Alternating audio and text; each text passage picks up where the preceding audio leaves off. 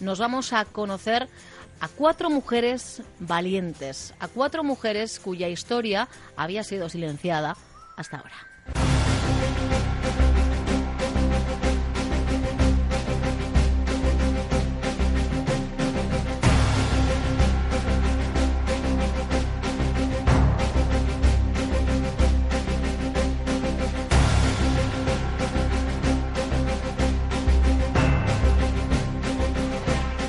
Ayer domingo se cumplían 75 años del fusilamiento de Luis Álava Sautu, delegado responsable de la red Álava, una red clandestina de solidaridad con los presos vascos y de espionaje a favor de los aliados de la Segunda Guerra Mundial, en la que jugaron un papel decisivo cuatro extraordinarias mujeres. Victoria Echevarría, Itziar Mújica, Tere Verdes y Delia Laurova fueron junto a cerca de medio centenar de personas quienes se convirtieron en sujetos activos de la resistencia antifranquista.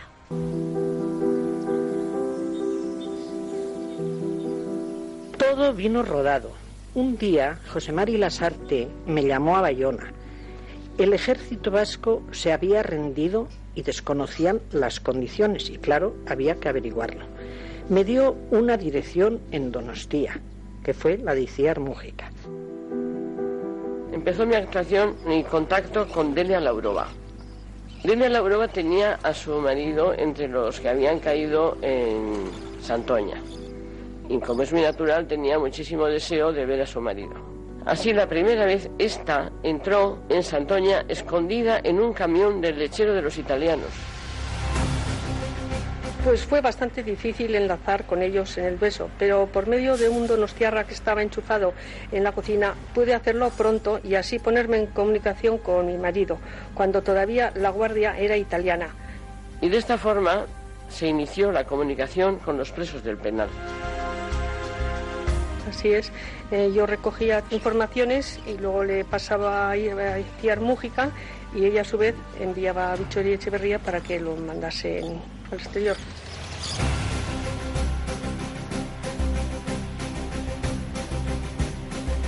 En cuanto llegó el pacto a mis manos con Agustín Aristia y una niebla cerrada, salimos a los alduides.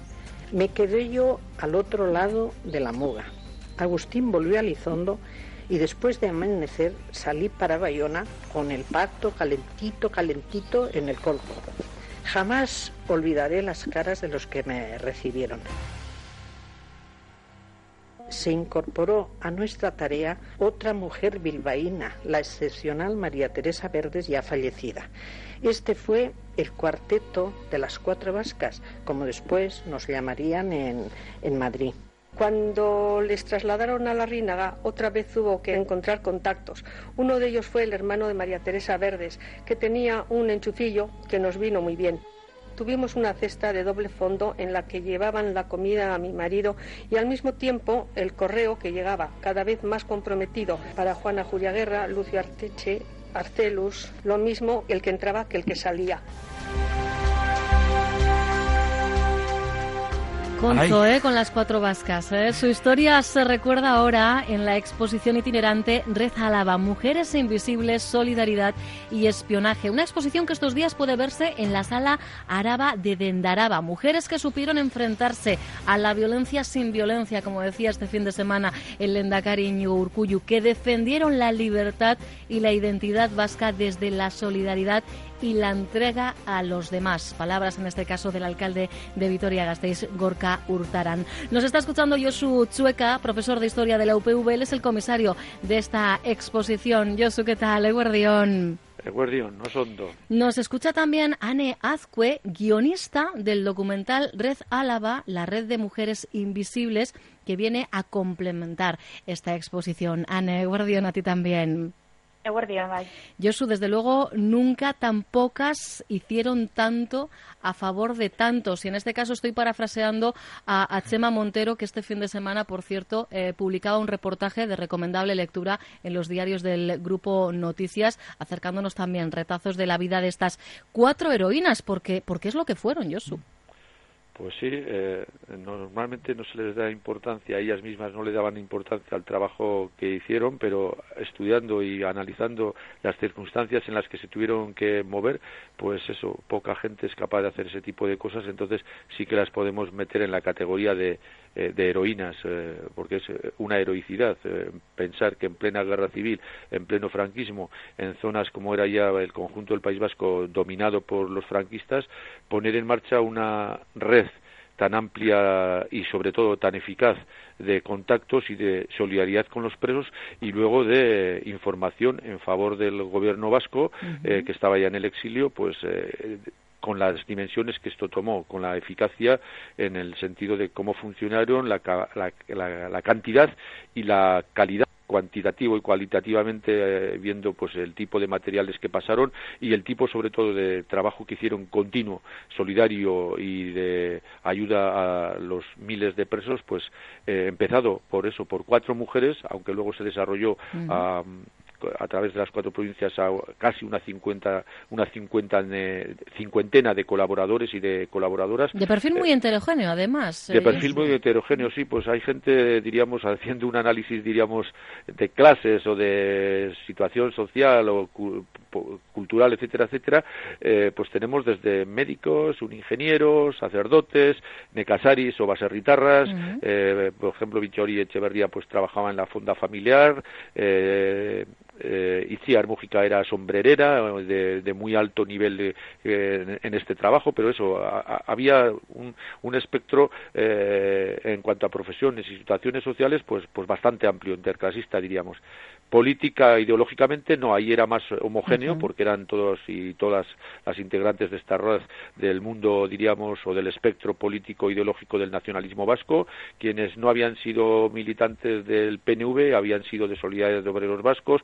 o en el caso de las mujeres habían sido de los dos es decir tanto del PNV como de Emakume Abertzale pero desde el punto de vista social sí pues podemos decir que es un abanico de lo que era la sociedad vasca en aquellos momentos. Es curioso porque eh, su labor comienza tras la caída del ejército vasco en Santoña y, esa primera labor fue una labor asistencial. Sorprende, ¿no? Cómo fue tomando esa red la dimensión eh, que después tomó Yosu. Bueno, eh, no sorprende por eso, porque es una gran necesidad de la que tienen eh, desde el gobierno vasco. De la necesidad se hizo virtud. Eh, sí, sí, de saber qué es lo que está ocurriendo en Santoña, porque claro, lo de Santoña es conocido, la capitulación está teóricamente pactada con los italianos, enseguida es dejada en, en nada por los franquistas y no solo queda encarcelado la mayor parte del ejército vasco que se ha rendido allí, sino que empiezan ya eh, a, haber penas de muertes. El 15 de octubre, por ejemplo, se fusila a 14 personas de todo el ámbito político, desde gente de la, del sindicato ELA hasta gente del Partido Comunista, pasando por gente del Partido Nacionalista Vasco, Socialista, etcétera, etcétera. Y entonces se ve que las intenciones de los franquistas es lo que habían hecho en todo momento donde se habían hecho los principales, jauneta jave que decimos en euskeras, es reprimir y llevar a la muerte y bueno, y sobre todo unas situaciones, por ejemplo, para la gente en las que quedan en las cárceles muy penosas. Entonces, quieren saber qué es qué, se, qué está ocurriendo en Santoña y quieren sobre todo ayudar a toda esta gente que ha quedado en, situación ya de, detención y con un futuro a corto plazo para muchos dirigentes políticos y militares pues eh, muy muy peligroso el de ser ejecutados y entonces tienen que rápidamente improvisar primero tener información y segundo hacer gestiones para salvar el máximo de vidas posibles para conseguir canjes de presos y luego para aliviar la situación de reclusión mediante el envío de, medicinas de, comida de, de, mantas etcétera etcétera.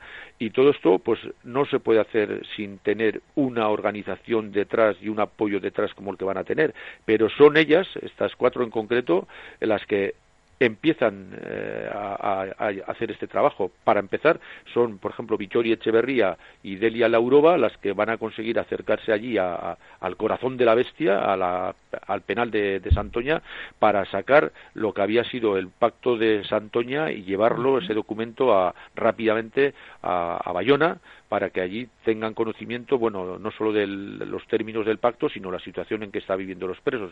Y eso que empieza haciendo eso de la necesidad de virtud, pues se convierte al, poco, al, cabo de dos, tres meses en una amplia red que va a estar trabajando no solo durante la propia guerra civil, sino incluso una vez terminada hasta, hasta diciembre del 40. Efectivamente, esto que nos está comentando Yosu, su labor de informadora salvó la vida de muchos presos. Vamos a rescatar otro de los fragmentos del documental.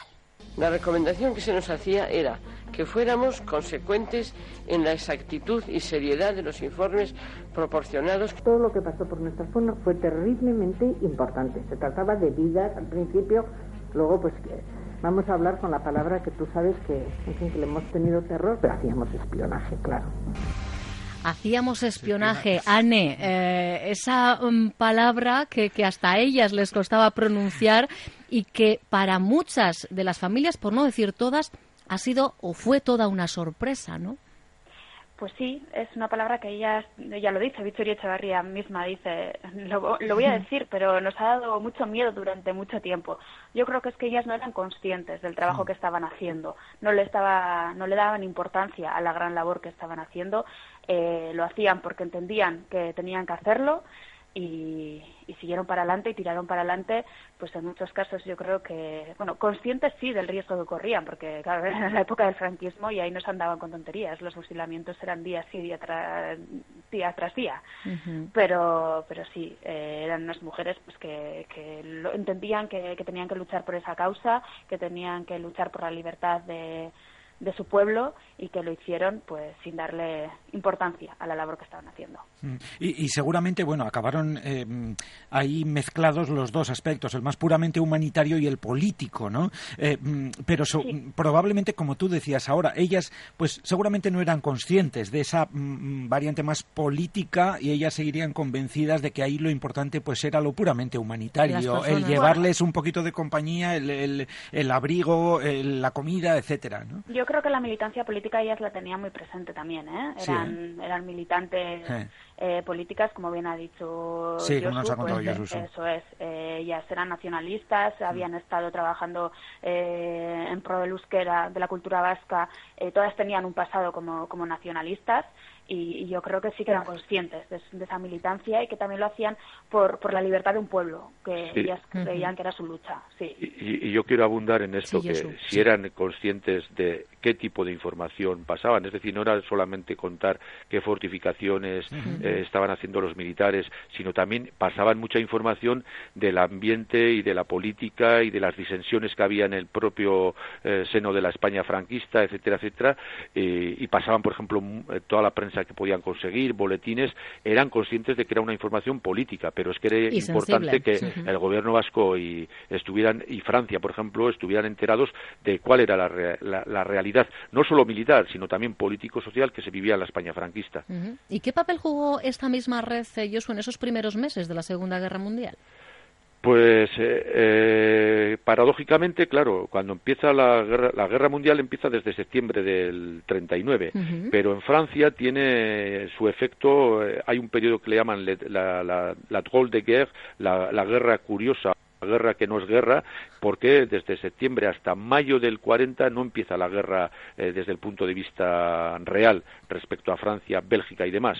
Entonces, claro, durante todo este tiempo siguen pasando información sobre todo eso de, lo que es eh, la, frontera y el, franquismo, diríamos, en, el País Vasco para que sepan, eh, bueno, pues en, el exterior, tanto el gobierno vasco como el, el Estado francés, el gobierno francés, el ejército francés, pues qué tipo de fortificaciones, qué tipo de ayuda militar les están dando los, los alemanes, italianos, pero ya cuando ya la guerra se empieza realmente, que es mayo de 1940 respecto a Francia, se va a dar la paradoja esa de que enseguida los alemanes entran en, en Francia y en junio ya han tomado París, el 22 ha hecho el armisticio y el 24-25 de junio están en la propia Endaya y entonces esta red que va a seguir operando eh, se va a encontrar que puede pasar esta información al gobierno vasco, a Bayona y a París como lo hacían, pero enseguida a partir de mayo, junio de 1940 el, el propio gobierno vasco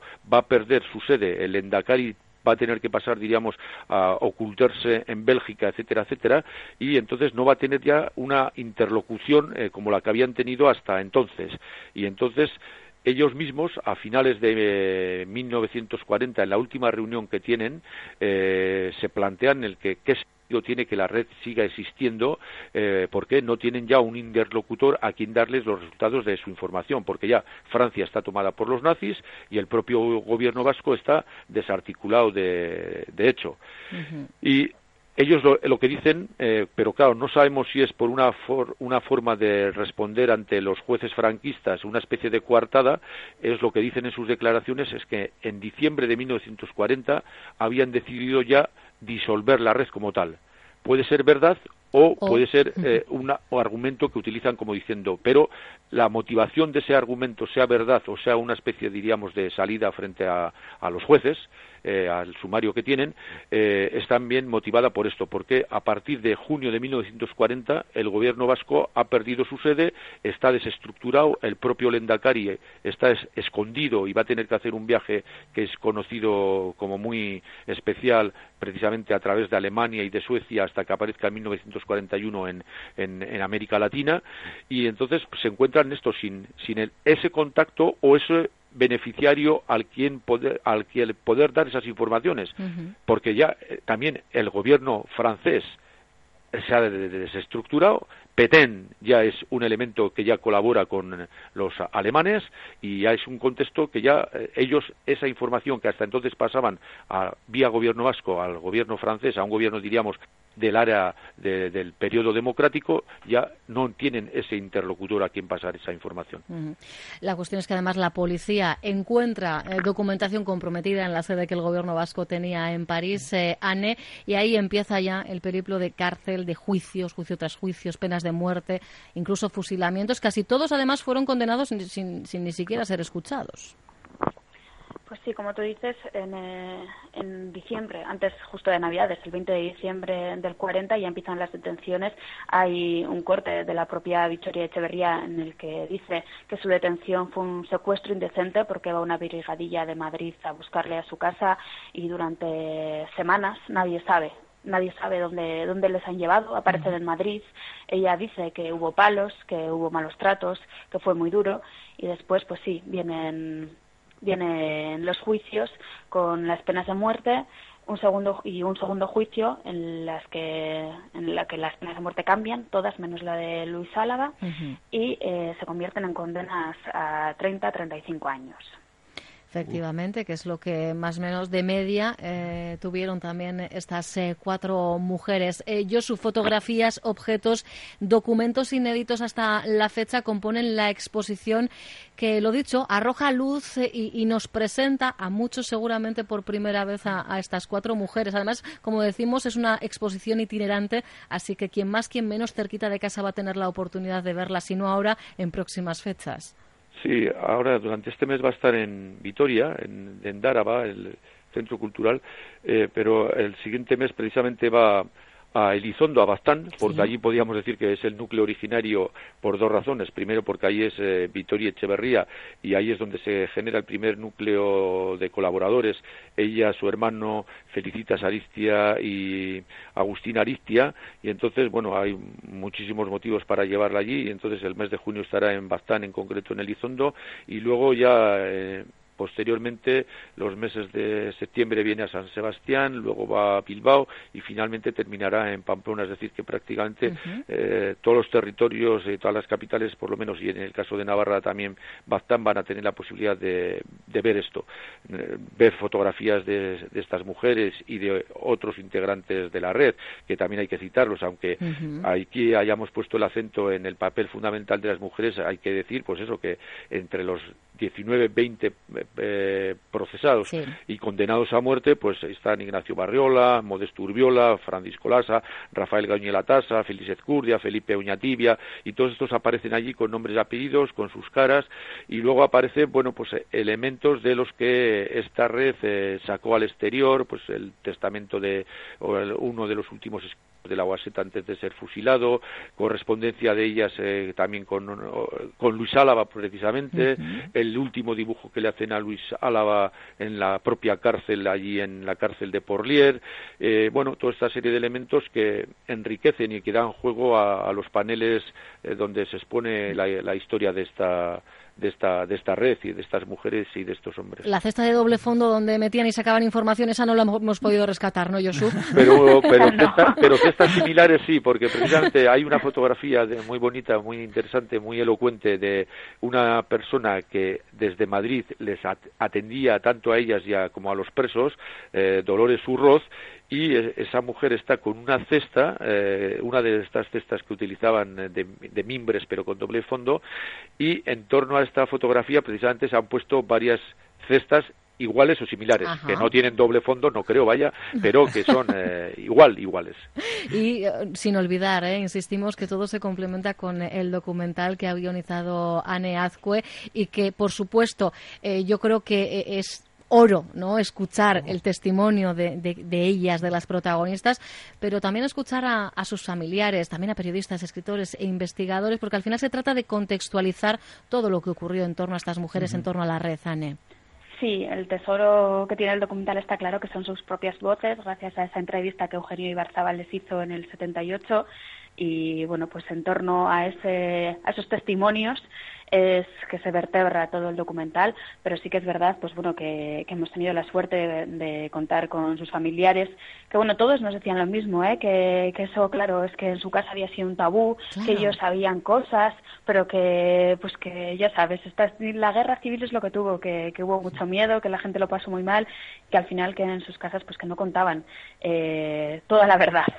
Pero bueno, sí que sí que sabían cosas y gracias a los, a los testimonios de unos y de otros, pues hemos podido contar esta emocionante historia. Pues es una forma de liberación también, ¿no? Un ejercicio de liberación, el poder contar, el, poner palabras a lo que durante mucho tiempo, fue, un tabú, ¿no? Y estaban, bueno, pues condenadas al, al silencio y eso les llevó quizá, ¿no? A ser invisibilizadas, pero gracias al trabajo de Josu Chueca y de Anne Azcue, entre otros, podemos disfrutarlo. Lo dicho, ¿eh? La exposición se puede ver este mes en eh, Dendaraba, ¿eh? en, Vitoria-Gasteiz. Y a partir de junio se siguiente cita, como nos decía Josu, en Elizondo, en eh, Baztán. No podía ser mejor eh, lugar. Josu Chueca, Ane Azcue, a los dos, muchísimas gracias. A mí me gustaría apuntar que, el documental lo pueden ver hoy en ETV1. Es verdad, ayer fue en ETV2. ha tenido una gran audiencia, un 8,8, que es muy buen dato. Estamos muy contentos. y eso quiere decir, pues bueno, que a la gente le, ha interesado mucho y que, que, parece que el tema documental, pues como que la mm, gente no, no, lo, no, lo, quiere ver, pero este sí. Esto es importante, Ay, pero cuando nos contáis las cosas bien contadas, yo creo que yo creo que está en auge ¿eh? el formato documental. No sé, igual es percepción mía, pero sí, yo su. Y yo quiero decir, eh, como historiador y que, bueno, eh, he participado en bastantes documentales y puedo decir desde fuera que este documental Benetan está muy bien hecho, está muy bien logrado.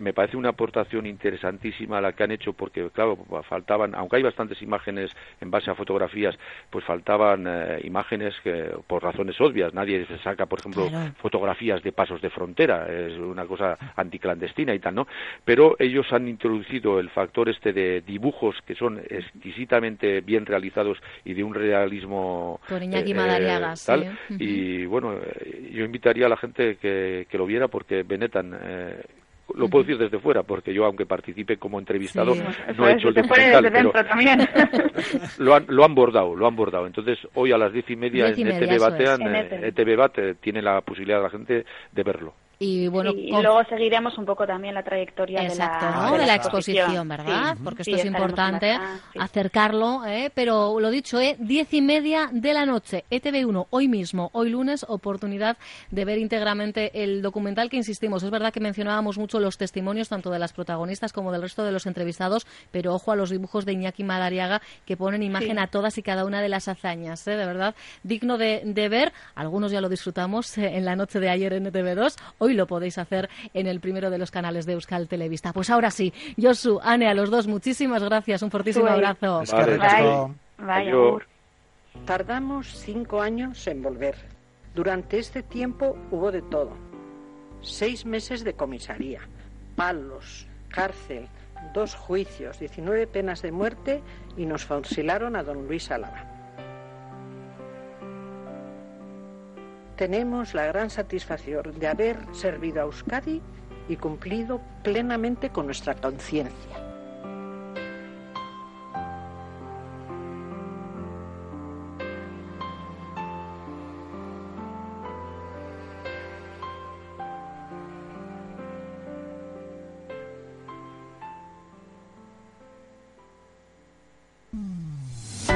Onda Vasca, la radio que cuenta.